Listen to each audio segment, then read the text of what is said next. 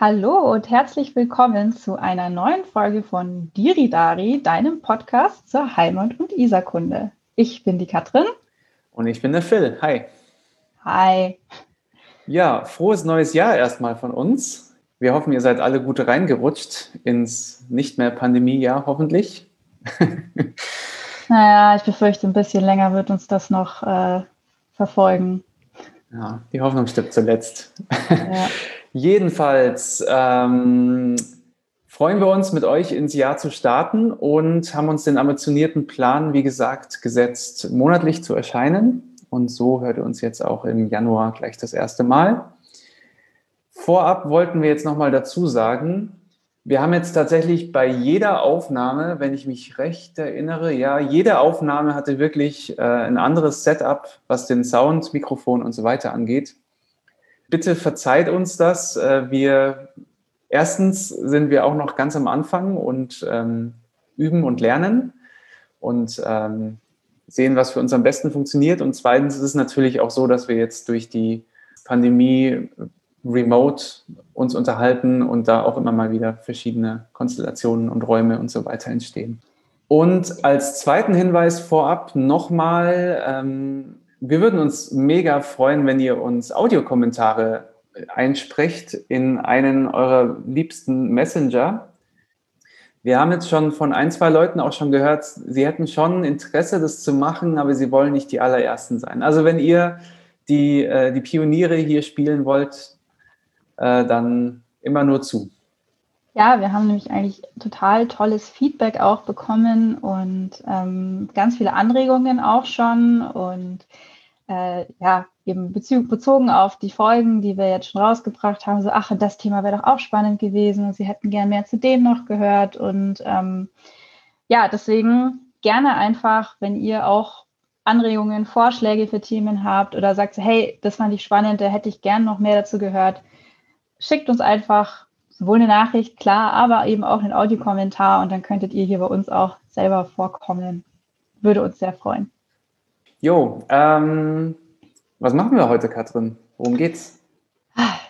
Ja, wir fangen heute ganz, ganz am Anfang an, quasi bei Adam und Eva. Stadtgründungsgeschichte haben wir uns jetzt heute mal vorgenommen. Ja, was, was ist da passiert? Da sind einfach ein paar Häuser gebaut worden und dann ging es los, oder? Nein, das war viel spektakulärer. Hast du in der Grundschule etwa nicht aufgepasst? Natürlich habe ich aufgepasst. Na dann kannst du uns ja vielleicht gleich mal erzählen, äh, wie du und auch ich natürlich das in der Grundschule doch äh, gelernt haben. In der, ich glaube, dritten oder vierten Klasse war das im Lehr Lehrplan. Mhm. Ich, ich weiß jetzt auch nicht mehr ganz genau, ob ich es in der dritten oder vierten hatte. Ist dann doch ein paar Jährchen her.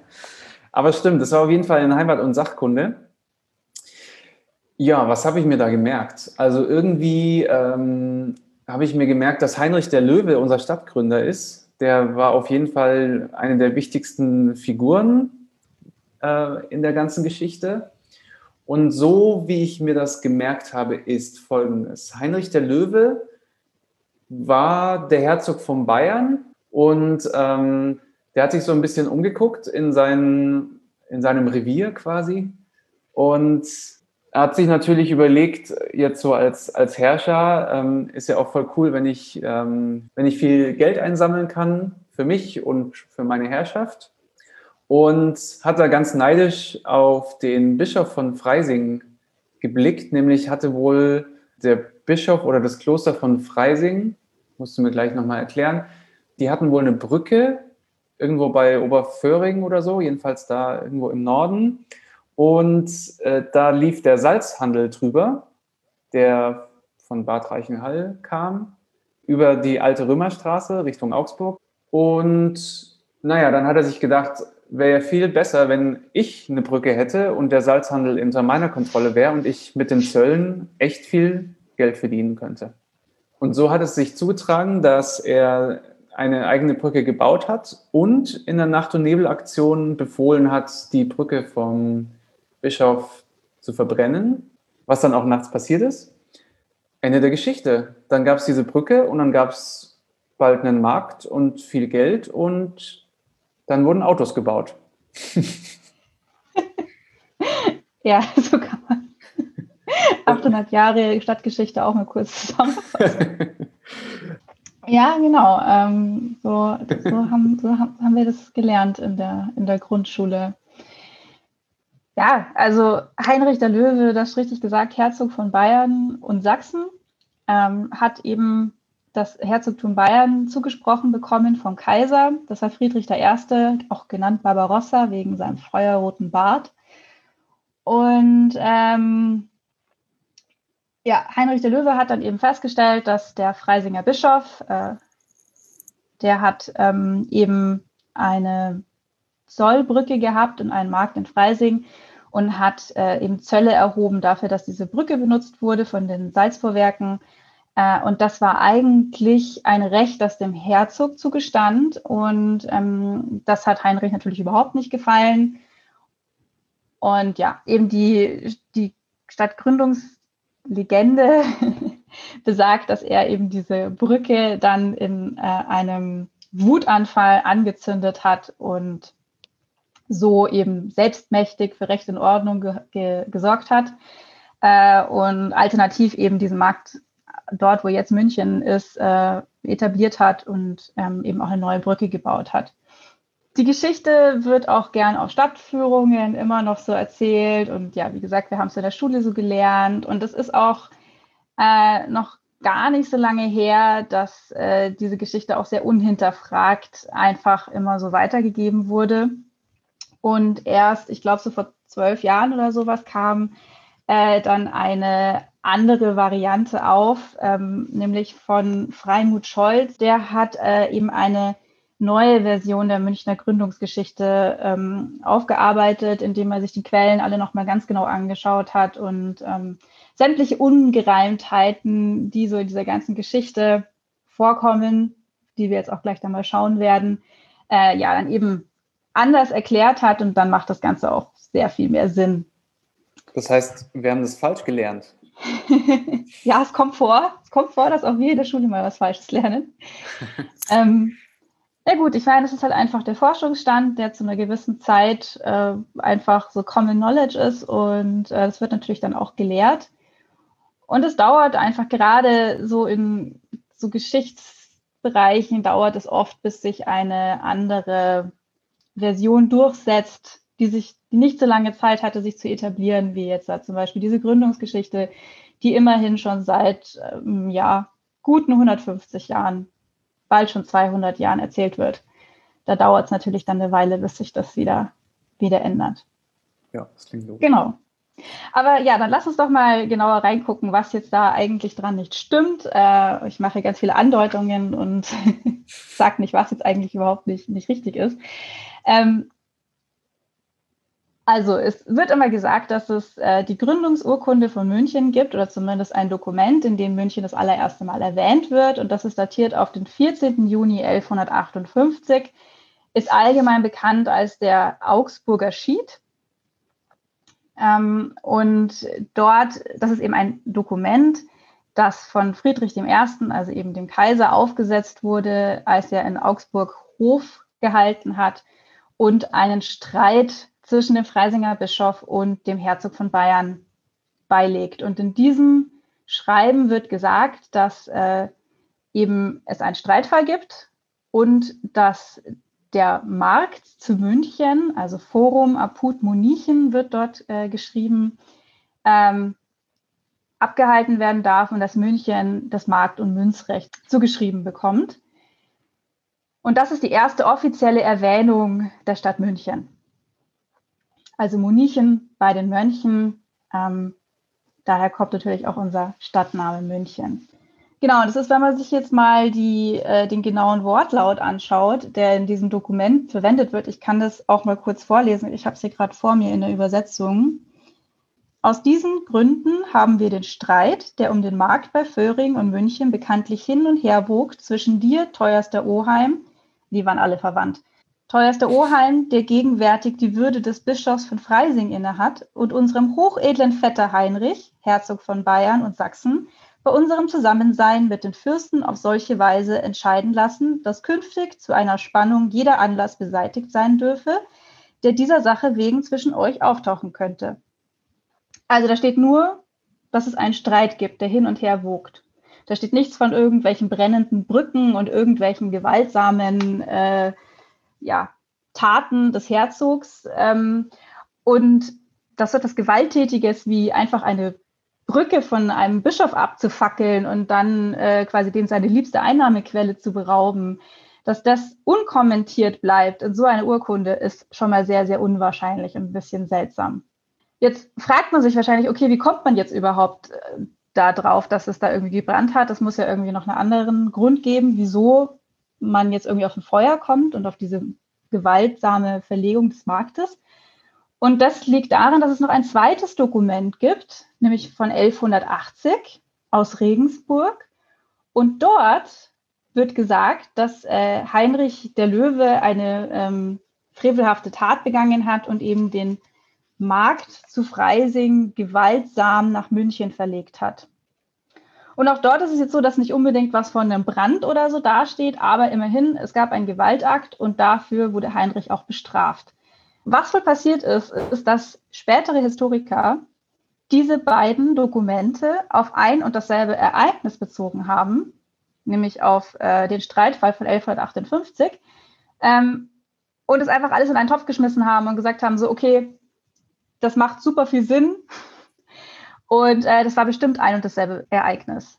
Aber man geht es eben davon aus, dass es sich eigentlich um zwei verschiedene Ereignisse handelt, nämlich einmal eben ein Streitfall, der 1158 schon geherrscht hat, aber friedlich in einem Vergleich beigelegt wurde. Ähm, in diesem ersten Dokument wird dann eben auch beschrieben, wie dann die Zollregelungen sind und dass München immer an den Freisinger Bischof was abgeben muss und dass sie die Zöllner gemeinsam einsetzen dürfen und all solche Sachen. Also es ist ein, eigentlich ein sehr gerechter Vertrag, könnte man sagen. Und dieses zweite Dokument von 1180, das ja immerhin über 20 Jahre später dann entstanden ist, sich tatsächlich auf einen anderen Fall bezieht und eben nicht auf, auf diese erste Stadtgründungsgeschichte. Also man könnte so ein bisschen reininterpretieren, dass es 1158 eben so eine Einigung gab und er musste was abtreten an Freising und dann hat er sich ein paar Jahre später gedacht, Herr, aber eigentlich will ich das ganze Geld und dann nochmal gewaltsam versucht, das nochmal zu konterkarieren, oder? Ja, so ganz genau, wieso er das gemacht hat, weiß man nicht. Also ich meine, wir haben nicht mehr als diese beiden Quellen. Ähm, die Frage ist, ob vielleicht irgendeiner von den beiden seine Regelung, äh, seine, diese Abmachung nicht so ganz eingehalten hat. Vielleicht hat Heinrich der Löwe an den Freisinger Bischof dann seinen gerechten Anteil nicht gezahlt und daraufhin hat dann der Freisinger Bischof seinen eigenen Markt wieder aufgenommen. Ähm, also seinen Fernhandelsmarkt. Der hatte einen Markt in Freising, aber keinen Fernhandelsmarkt. Und ähm, daraufhin ist halt dann der, der Löwe eben nach Freising und hat eben diesen Fernhandelsmarkt vielleicht wieder unterbunden, gewaltsam. Äh, das weiß man nicht. Also das ist alles Interpretation, ist natürlich im Rahmen des Möglichen, dass es, dass es so war. Aber es hängt wohl sehr viel einfach damit zusammen, dass im Laufe der Jahrhunderte diese ganzen verschiedenen Dokumente von verschiedenen Historikern auf ihre Art und Weise interpretiert wurden und ähm, einer der frühesten bayerischen Historiker, nämlich Aventinus, das war so ähm, sehr, sehr früh im 16. Jahrhundert, der hat äh, eben diese Gewalttat von 1180, also er hatte schon noch auf 1180 bezogen, sehr fantasievoll ausgeschmückt mit eben brennenden Brücken und so weiter. Und ähm, ja, das ist dann wohl im Laufe der späteren Jahrhunderte einfach vermischt worden und eben in, in einen Topf geschmissen worden. Aber so grundsätzlich ging es in München natürlich ums Diridari, ums Geld. Ja, klar, ich glaube, es geht sehr, sehr häufig ums Diridari. ja, und also vielleicht auch, weshalb die ganze Story auch irgendwie so aus Sicht des Kaisers überhaupt keinen Sinn macht, ähm, ist, dass, also erst kommt der Herzog an, zündet hier eine Brücke an, verlegt einfach gewaltsam eine Markt, gründet irgendwie da was Neues und stößt den, die Kirche, also den Bischof, total vor den Kopf. Und ja, untergräbt ja auch so ein bisschen die Autorität des Kaisers dadurch, weil der ist ja dafür verantwortlich, dass Recht und Ordnung herrscht im, im Reich. Und eigentlich müsste er so eine Gewalttat äh, bestrafen. Und wenn er dann hingeht und ähm, eben auf diesem Augsburger Hof äh, eigentlich letztendlich den Herzog auch noch dafür belohnt, dass er das gemacht hat, Das ist sehr, sehr unwahrscheinlich, sage ich jetzt mal. Äh, vor allen Dingen, weil Barbarossa da ganz, ganz frisch zum Kaiser erst gekrönt war. Er war sehr jung und er musste seine Stellung im Reich auch erstmal behaupten. Also es war nicht so, dass alle irgendwie großer Fan von ihm waren und er musste erstmal äh, sich auch ja, beweisen und da dann solche ungerechten Taten einfach so hinzunehmen, das hätte seinem Image sehr geschadet und das also er hat auch in vergleichbaren anderen ähm, Fällen, die sich am Main abgespielt haben, äh, mit Zollbrücken, da hat er knallhart durchgegriffen. Und da hat sogar Heinrich der Löwe für ihn teilweise äh, eben ja bestimmte Urteile durchgesetzt und so. Ähm, insofern, äh, es ergibt überhaupt keinen Sinn, dass, dass Heinrich der Löwe sowas gemacht hätte und dann auch noch vom Kaiser das Ganze mitgetragen und sogar belohnt worden wäre. Ja, und also ich habe ja vorhin auch schon gesagt, dass äh, die auch alle miteinander verwandt waren. Also ähm, Friedrich I., also der Kaiser und Heinrich der Löwe waren Vettern und der Bischof von Freising war noch der Onkel von äh, Barbarossa. Und äh, natürlich hat er versucht, sich so mit allen irgendwie gut zu stellen. Äh, und vor allen Dingen hatte er nämlich dann auch gerade bei dem Freisinger Bischof eine Chronik in Auftrag gegeben. Der war nämlich Geschichtsschreiber und er wollte von ihm ein, ein positives, natürlich positives äh, Porträt seiner selbst haben und äh, ihn dann mit so einer ungerechten ähm, ja, Gutheißung einer, eines Gewaltaktes gegen den Freisinger Bischof, äh, das auch noch gut zu heißen, das hätte der Freisinger Bischof sicherlich nicht zum Anlass gegeben, äh, genommen, um dann ein sonderlich positives Werk über den Kaiser zu verfassen. Also ja, insofern es ist inzwischen eigentlich so, dass man sagt, ja, die, es hat wahrscheinlich keinen Gewaltakt gegeben und es bezieht sich eben auf ein späteres Ereignis, was dann gut 20 Jahre später stattgefunden hat. Wie das aber aussah, das wissen wir nicht. Also vielleicht hat es gebrannt, vielleicht auch nicht. Vielleicht haben sie auch einfach nur die Brücke gesperrt. Keine Ahnung. Können wir nicht wissen. Heißt es, also wir haben es falsch gelernt, aber das heißt, dass die jetzigen Heimat- und Sachkundeschüler das natürlich anders lernen oder hören die jetzt so, es könnte so sein, es könnte so sein oder was ist da jetzt los? äh, ich habe vor äh, so eineinhalb Jahren mal mit einer Grundschullehrerin gesprochen. Äh, ich habe sie gefragt, ähm, wie das denn ist ob die Brücke denn immer noch brennt und sie hat dann nur gelächelt und gemeint so, ja, ja, die Brücke brennt immer noch. Skandalös. Na gut. Skandalös, ja. Naja, aber wie gesagt, es dauert halt einfach, bis sich sowas äh, irgendwie niederschlägt im allgemeinen Verständnis und ähm, das als gängige, also neu geltende Forschungsmeinung sozusagen durchsetzt. Ja, ich weiß nicht, du, du bist Informatiker. Bei dir gibt es natürlich nur äh, Daten und Fakten, ja, du, Zahlen. Im Studium werden schon auch einige Hausaufgaben abgeschrieben, also so ist es nicht. Aber die Lösung ist natürlich dann relativ fix. Ja, genau. Ich glaube, das ist halt immer, also was, was wahrscheinlich dann auch so gerade Naturwissenschaftlern vielleicht noch ein bisschen schwerfällt nachzuvollziehen. Ja, es ist halt, bei dir ist es eine sehr exakte Wissenschaft und ähm, bei uns das ist halt sehr viel interpretieren und kontextualisieren und wie liest man diese verschiedenen Quellen und was bezieht man da auf was und ähm, ja, insofern ist das bei uns alles aber nicht ganz so exakt und dann natürlich auch fehleranfällig. Und wie kam es dazu, dass die Geschichte sich dann so etabliert hat? Wer war da schuld? ähm, boah, ja, Schuld ist das nicht ganz. Ja, nee, aber wer, wer hat sie erfunden?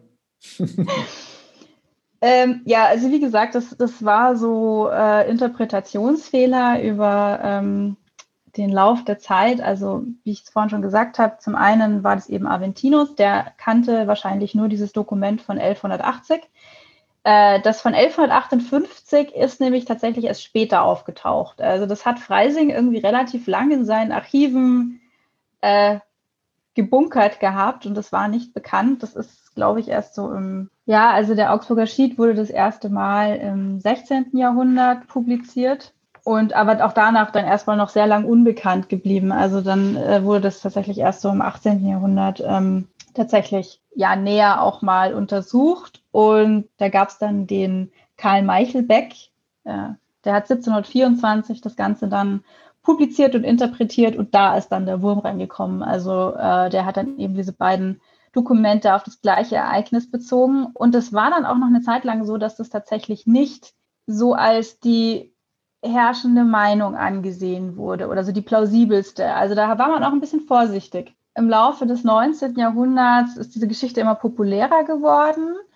1858 hat man dann das Stadtgründungsfest von München feiern wollen und hat sich dann eben auf dieses Dokument bezogen. Äh, und da war dann auch die Frage, ist das jetzt überhaupt okay? Und man hat sich dann auch mit äh, Historikern so, äh, quasi ja, kurz geschlossen, ist das jetzt in Ordnung, wenn wir hier 1158 als das Gründungsdatum nehmen? Man hat dann gesagt, naja gut, es ist zumindest die erste Erwähnung.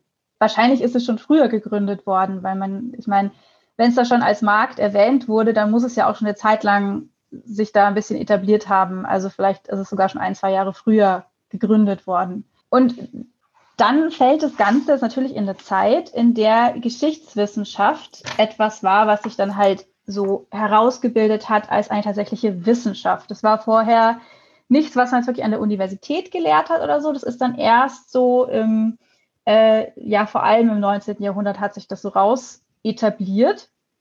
Und das hing auch damit zusammen, dass in der Zeit das Nationalbewusstsein äh, ja immer stärker wurde. Meine, wir wissen ja, äh, 1789 französische Revolution und dieser Nationalgedanke und sowas wurde geboren und das hat sich dann in ganz Europa ausgebreitet, diese Idee.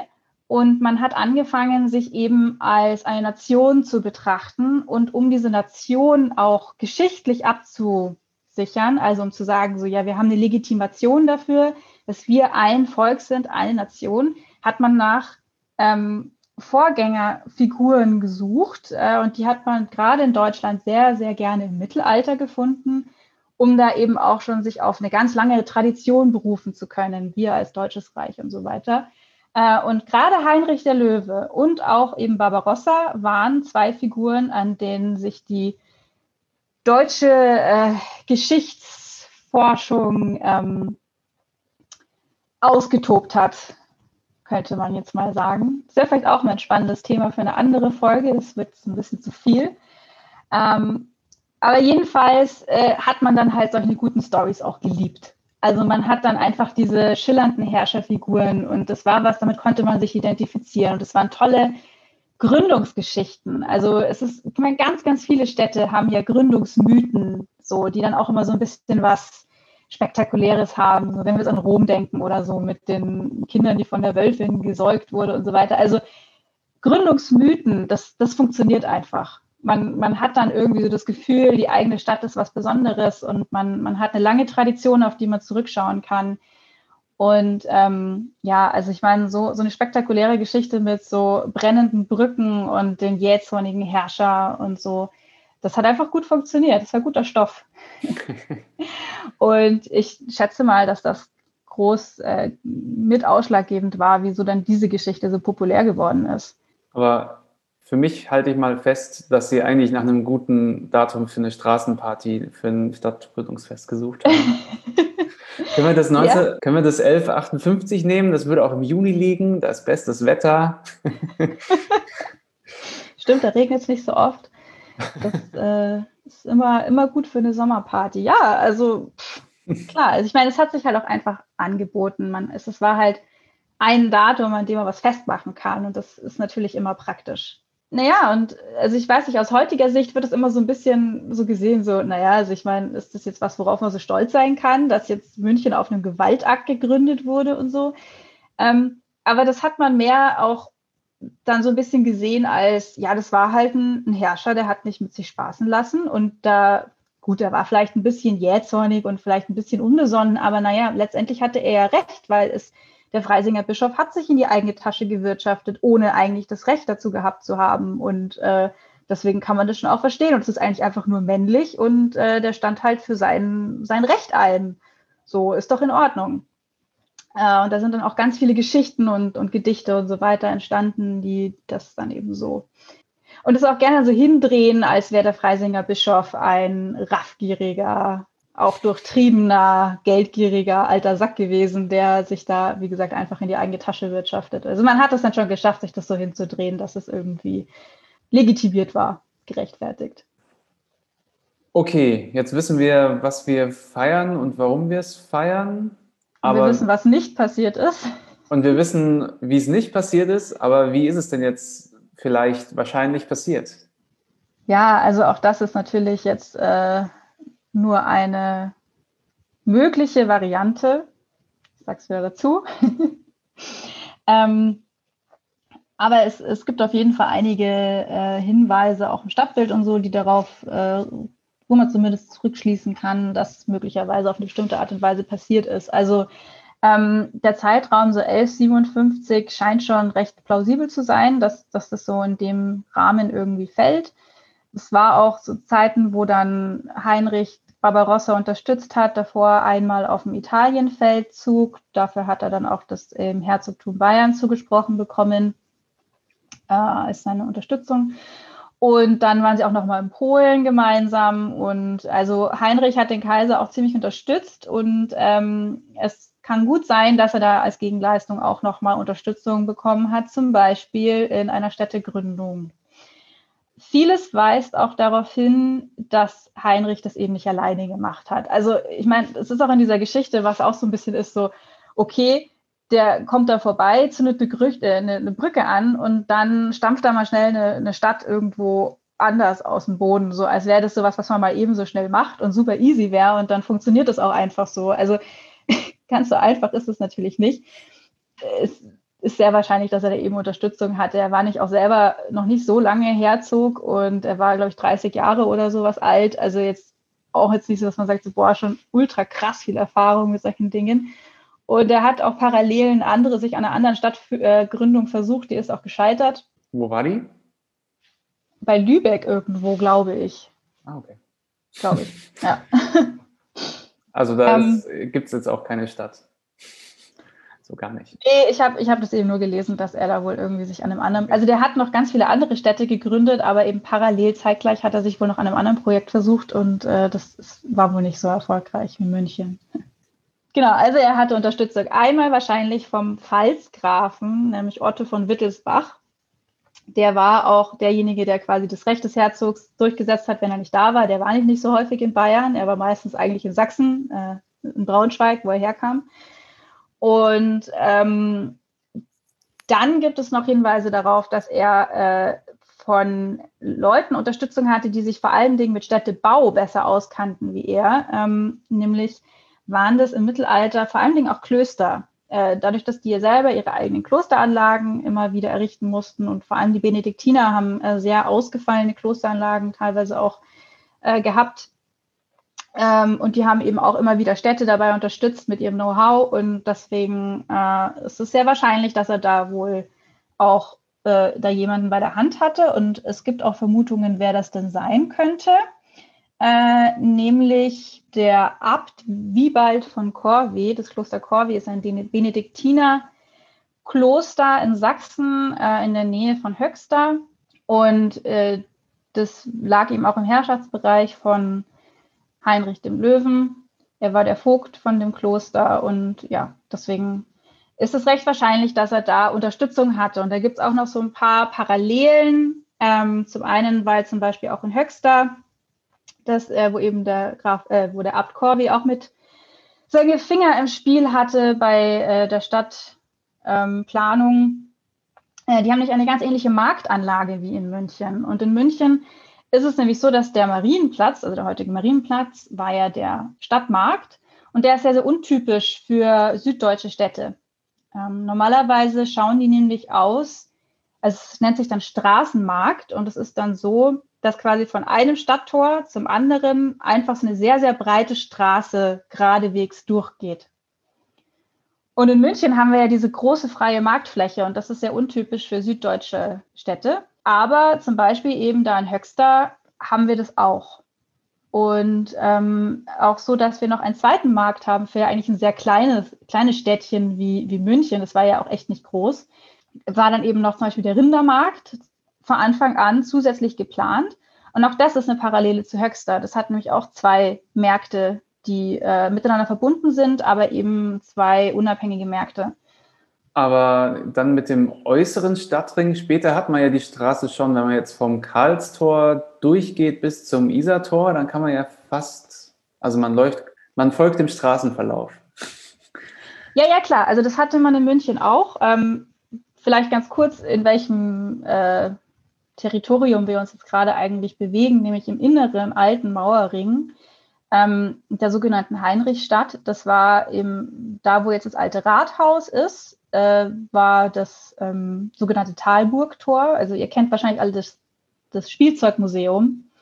Dieser Durchgang mit dieser nervigen, klingelnden, weiß nicht, was das eigentlich ist, das immer so nervige Geräusche macht. Spielzeugklingel halt. ja, Klassisch. genau. ähm, und genau, das war eben das alte Zolltor, also das war das Talburgtor. Da kamen dann auch die, die Handelsreisenden äh, wahrscheinlich rein. Äh, und dann war so, sagen wir mal, hinterm Rathaus noch so ein paar Meter, äh, jeweils links und rechts davon, ähm, waren zwei Tore. Und dann war auf der Höhe vom, ich glaube, das ist der Hirma, dieses Hemdengeschäft. Mhm. Also jedenfalls, wenn man von der, wenn man von der Frauenkirche quasi hintenrum äh, wieder Richtung äh, Kaufingerstraße läuft, da, wenn ihr das nächste Mal da seid, da könnt ihr mal gucken. Da ist auf dem Boden nämlich einmal sind so Umrisse ein, eingelassen äh, im Pflasterstein. Das soll das alte Tor ähm, darstellen. Und an der, am Häusereck ist dann auch so eine Figur mit einem äh, Mann, der einen Turm auf dem Rücken trägt. Da gibt es noch eine Geschichte dazu, die erzähle ich, ich, wann anders mal. Aber jedenfalls war da eben ein Stadttor. Also ungefähr so die Hälfte der, der Kaufhängerstraße. Und dann nochmal, äh, ja, so hinterm alten Peter, also da beim Rindermarkt quasi mal nochmal noch mal ein Tor. Also so, da, so, dass wir das Areal mal abgesteckt haben, wo wir eigentlich da gerade sind. Und genau, also es ging gerade durch. Das ist auch in München so gewesen, dass auch die Straßenanlage da relativ breit war zwischen dem äh, Talburgtor und eben dem in der Kaufingerstraße. Aber zusätzlich hatte man halt noch diesen, diesen großen Marktplatz. Kurzer Einwurf vielleicht, wir werden nicht gesponsert von äh, Bekleidungsgeschäften in der Münchner Innenstadt. Da sieht man, wie mein Gehirn funktioniert, weil ich tatsächlich, ich habe einen ganz schrecklichen Orientierungssinn und ich orientiere mich immer an, an Geschäften und also so, ja, Wegbeschreibungen von mir können dann so ausschauen, wie so, du läufst die Straße lang und da ist da ein Bäcker und gegenüber ist ein Baum und dann biegst du dann links ab und dann beim Postkasten musst du dann, ja, so. Vielleicht können wir auch noch mal eine Karte reinposten oder in die Show Notes äh, tun, weil ich weiß nicht, ob das jetzt jeder verstanden hat nach meinen super geografischen, präzisen Angaben hier. Ähm, und also was ich super spannend finde, ist, äh, was, also was wirklich darauf hinweist, dass München ganz, ganz penibel geplant wurde, ist, wenn man sich anschaut, wie die Tore verteilt sind und wo der Stadtmittelpunkt ist. Und dann stellt man nämlich fest, dass zwischen dem Talburgtor, also beim alten Rathaus, und eben diesem, das nennt sich das obere Tor, also das in der Kaufhängerstraße, das sind ganz exakt 400 Meter, beziehungsweise 1200 Fuß, wenn man eine ähm, gängige Fußeinheit ansetzt, der sogenannte drusische Fuß, der war nicht in Bayern ähm, geläufig. Also man hat ganz lange den Fehler gemacht, dass man den bayerischen Fuß dafür benutzt hat und da ist eine sehr krumme Zahl rausgekommen. Aber wenn man eben diesen drusischen Fuß ansetzt, dann waren es genau 1200 Fuß. Und ähm, auch in dem Kloster Corvey hat man diesen, diese Maßeinheit äh, für bestimmte, für die Kapelle und so zum Beispiel genutzt. Jetzt kann man sich verdenken, so, hä, okay, was jetzt, was ist daran jetzt so toll? Hier so mhm. 1200, 500, 700. Im Mittelalter äh, war Zahlenmystik sehr, sehr wichtig. Und äh, jeder dieser Zahl hat eine ganz besondere Bedeutung in der Bibel. Also es hat einen religiösen Hintergrund. Man sagt, dass ähm, die fünf ist die Zahl des Menschen. Wir haben fünf Sinne, wir haben fünf Finger, wir haben fünf Zehen, ähm, also die fünf wird mit dem Menschen in Verbindung gebracht. Die sieben hingegen ist eine religiöse Zahl, ähm, die vor allem in der Johannesapokalypse sehr, sehr häufig auftaucht. Also da ist irgendwie alles mit sieben äh, in Bezug genommen. Und wenn du jetzt 5 plus 7 rechnest, dann kommt natürlich die 12 raus. Und die 12 ist äh, auch eine ganz wichtige Zahl in der Bibel. Es ist einmal die 12 Stämme Israels, beziehungsweise eben die 12 Söhne Abrahams, ähm, worauf dann ja eben diese 12 Stämme gegründet wurden. Äh, dann Jesus hatte 12 Jünger. Mhm. Und äh, also 12 kommt auch sehr, sehr häufig vor. Und 12 noch so kurz als Fun Fact zwischendurch, weil es gerade so viel Spaß macht. Ähm, man sagt auch, dass die drei ist die göttliche Zahl, weil Dreifaltigkeit und so weiter. Ähm, und die vier ist die Zahl der Erde, äh, weil vier Himmelsrichtungen, vier Elemente, solche Dinge. Und wenn du jetzt drei mal vier rechnest, kommt was raus? wieder die zwölf. Wieder die zwölf, genau. Ich fühle mich ja. als Mathematiker echt abgeholt hier heute. Schon, oder? ja. So viel, ich kann nicht bezahlen. ja, und wenn du jetzt anschaust, wie die Verteilung innerhalb des Stadtbildes ist, bis zum Stadtmittelpunkt vom unteren Tor sind es 500 Fuß. Das ist die weltliche Zahl. Dort ist der Markt angesiedelt. Und wenn du dann nach oben gehst, sind es 700 Fuß. Und äh, dort ist dann, sind dann die Kirchen angesiedelt, also die äh, religiöse Welt. Und diese 700 Fuß, ähm, da ist ja die heutige Frauenkirche quasi drin beheimatet. Und da kann man jetzt natürlich sagen, die hat doch damals noch gar nicht bestanden. Stimmt, aber äh, es ist davon auszugehen, dass es schon geplant war, dort auch äh, noch eine größere Kirche hinzubauen. Das ist ja. ja mega aufwendig, das so zu planen. ja, Wenn wir jetzt Leute ähm, mit Maßbändern rumlaufen sehen und alles nachprüfen, dann könnt ihr euch als Hörer zu erkennen geben. Ja, ich muss gestehen, ich habe das jetzt nicht selber nachgemessen. Ich äh, verlasse mich hier natürlich auf die Meinung von Experten, die das äh, alles für uns gemacht haben. Also man sieht auf jeden Fall, dass das Ganze nicht irgendwie willkürlich einfach mal so aus dem Boden gestampft wurde, sondern sorgfältig geplant und äh, angelegt wurde. Und ja, um nochmal auf diesen Pfalzgrafen zurückzukommen, das ist auch ganz spannend. Also Otto I., der Wittelsbacher war, äh, der hat dann übrigens, als Heinrich der Löwe in Ungnade gefallen ist beim Kaiser und verbannt wurde, nach Großbritannien letztendlich äh, dann abgehauen ist, der hat dann nämlich 1180 Bayern erhalten. Dann ist nämlich das äh, ganze Herzogtum in den Besitz der Wittelsbacher übergegangen und Otto I. hat dann eben davon profitiert hat aber eben anscheinend 20 Jahre vorher äh, dem Herzog geholfen, München zu gründen. Auf der einen, also er ist natürlich auch dem Kaiser und eben dem Herzog unterstellt gewesen, musste dem also loyal sein. Und, also da gibt es auch so ein paar Hinweise, was der wahrscheinlich gemacht hat. Der hat nämlich diese Salzfuhrwerke abgefangen und umgeleitet. Uh, und das ist jetzt nicht nur irgendwie Spekulation und so, sondern es, man kann ähm, durch archäologische Untersuchungen sehen, dass im Bereich des Ebers, Ebersberger Forsts, also so 30 Kilometer östlich von München, ähm, sich die alten Fahrspurrillen aus dem Mittelalter im Boden nach wie vor abzeichnen. Ähm, also es gab im Mittelalter, wenn man nicht gerade diese befestigten Römerstraßen genommen hat, dann äh, ja, sind die meisten Fuhrwerke einfach in den Spurrillen von den vorherigen Fuhrwerken weitergefahren. Das heißt, es hat sich einfach in den Boden eingegraben und es gab da nicht so richtige äh, Straßen oder so. Und ähm, wenn der Boden weich genug war, dann haben sich diese Fuhren so tief eingegraben, dass man die bis heute sehen kann.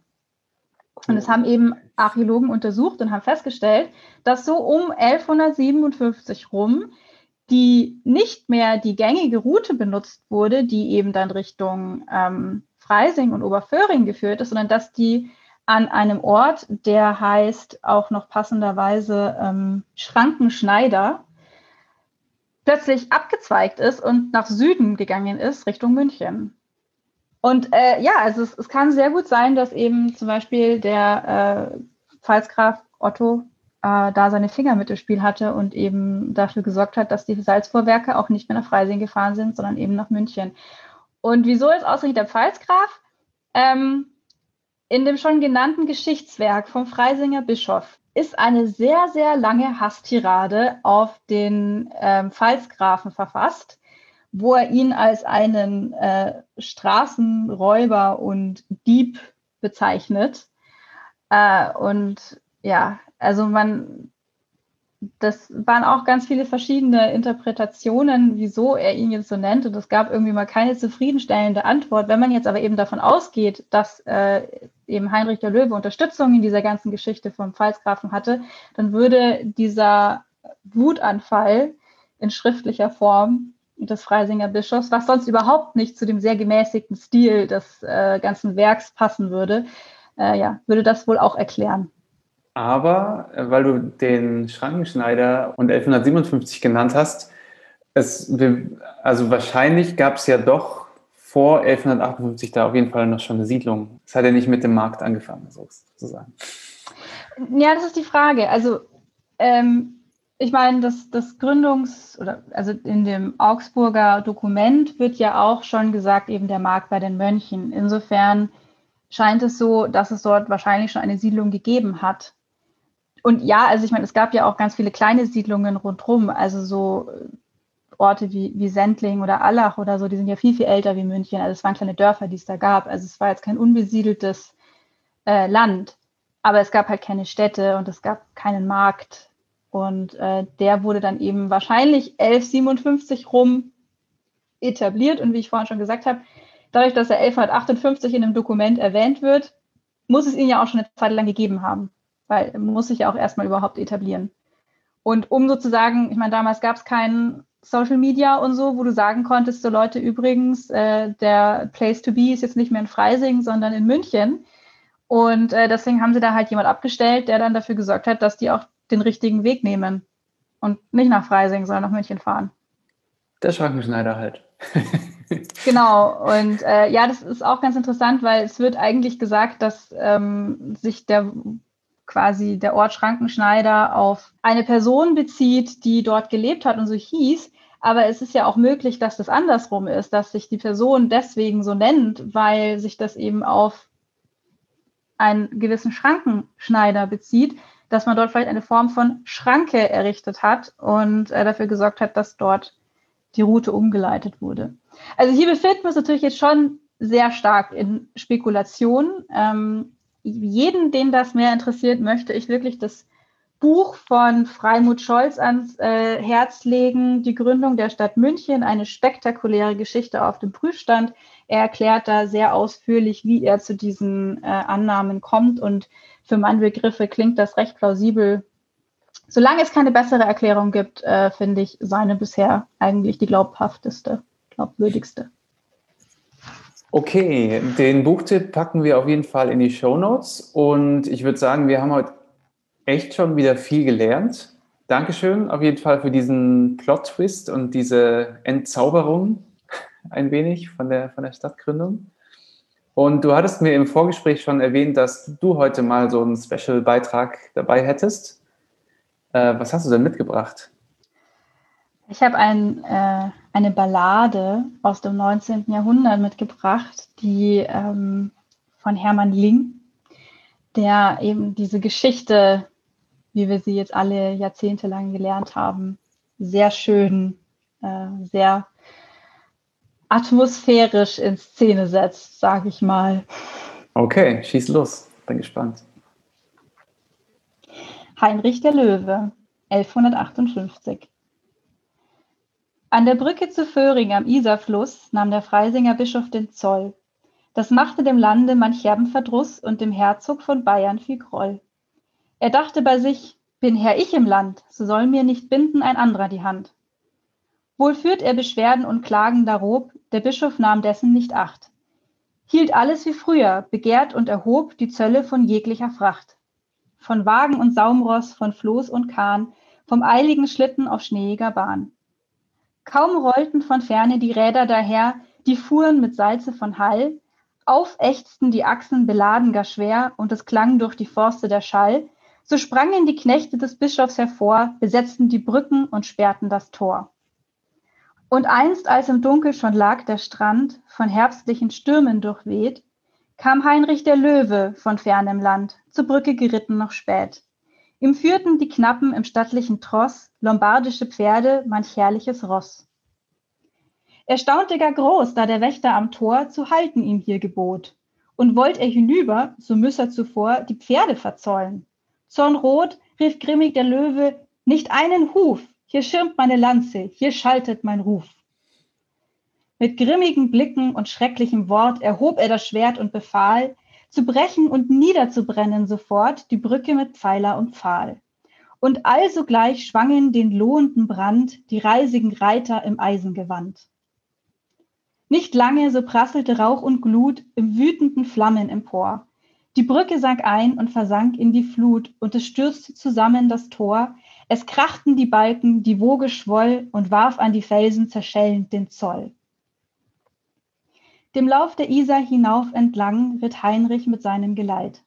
Da hört er am Morgen den frommen Gesang des Mönchs in der Einsamkeit. Und die Welle der Isar rauschte so traut, vom Glanze der herbstlichen Sonne betaut. Da faltete gern der stolze Mann die Hände zum stillen Gebet und stiftete Markt und Münze dann am Orte, wo München nun steht. Zur mächtigen Stadt aus kleinem Markt in Gottes allmächtigen Schutz erstarkt. Es ist auf jeden Fall sehr viel schöner zusammengefasst als von mir. ja, ich glaube, ihr habt es ein Bild davon bekommen, quasi wie diese Geschichte im 19. Jahrhundert so populär und erfolgreich werden konnte. Sie ist halt schon, ja, spektakulär. Ja, sehr schön. Cool, danke fürs Mitbringen. Ja, sehr gerne. Auch in dem schönen Buch von Freimut Scholz. Ah. Auch dafür kriege ich keine äh, hier irgendwie Provision. ich kriege keine Provision. Okay, ich denke, das ist ein schöner Schlusspunkt für das heutige Thema und die heutige Folge. Und damit ähm, kommen wir zum einen nochmal natürlich zum Aufruf an euch. Wie immer der Hinweis, dass wir uns sehr über eure Anregungen, eure Kommentare und äh, sonstiges Feedback freuen. Das könnt ihr, wie ihr wisst, auf Social Media machen. Das könnt ihr auf unserer Webseite machen per E-Mail, per Audiokommentar. Ähm, wir freuen uns über alles. Und zusätzlich zu unserem Podcast hat Katrin ja auch noch das Projekt Stadtflaneurin, das ihr auch gerne mal besuchen solltet. Und zwar gibt es das auch äh, auf Social Media, das haben wir auch verlinkt in unserem Profil und eine Webseite mit Blog und hoffentlich bald wieder Stadtführungen in echt. Ja, ich hoffe sehr, dass es bald wieder Stadtplaniergänge geben wird. Und ich arbeite zurzeit äh, an einer Corona-freundlichen alternative Möglichkeit. Ich hoffe, das wird sich in den, in den nächsten Wochen auch rauskristallisieren, was, was da so kommt. Ah. Genau, ich freue mich auf euren Besuch auf www.stadtplaneurin.de. Und wie immer am Ende der Stunde muss man klären, was ist die Hausaufgabe? Worum geht es das nächste Mal, Katrin? Hm. Ja, äh, wir haben ja schon zu unserem, äh, passend zu unserem Namen Heimat- und Isarkunde, die Isar haben wir ja schon gleich in der ersten Folge abgehakt gehabt. Äh, da bleibt natürlich jetzt noch das große Thema Heimat.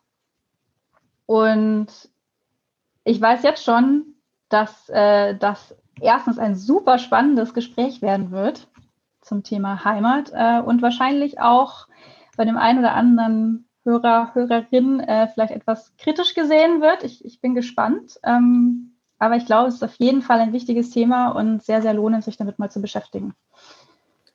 Ja, da habe ich auch ähm, beim Start unseres Podcasts die ein oder andere Wortmeldung dazu gehört schon, warum wir Heimat in unseren Subtiteln mit drin haben. Aber da können wir uns ja nächstes Mal drüber unterhalten. Genau, da wird es dann nächstes Mal drum gehen. Vielen Dank fürs Zuhören und bis zum nächsten Mal.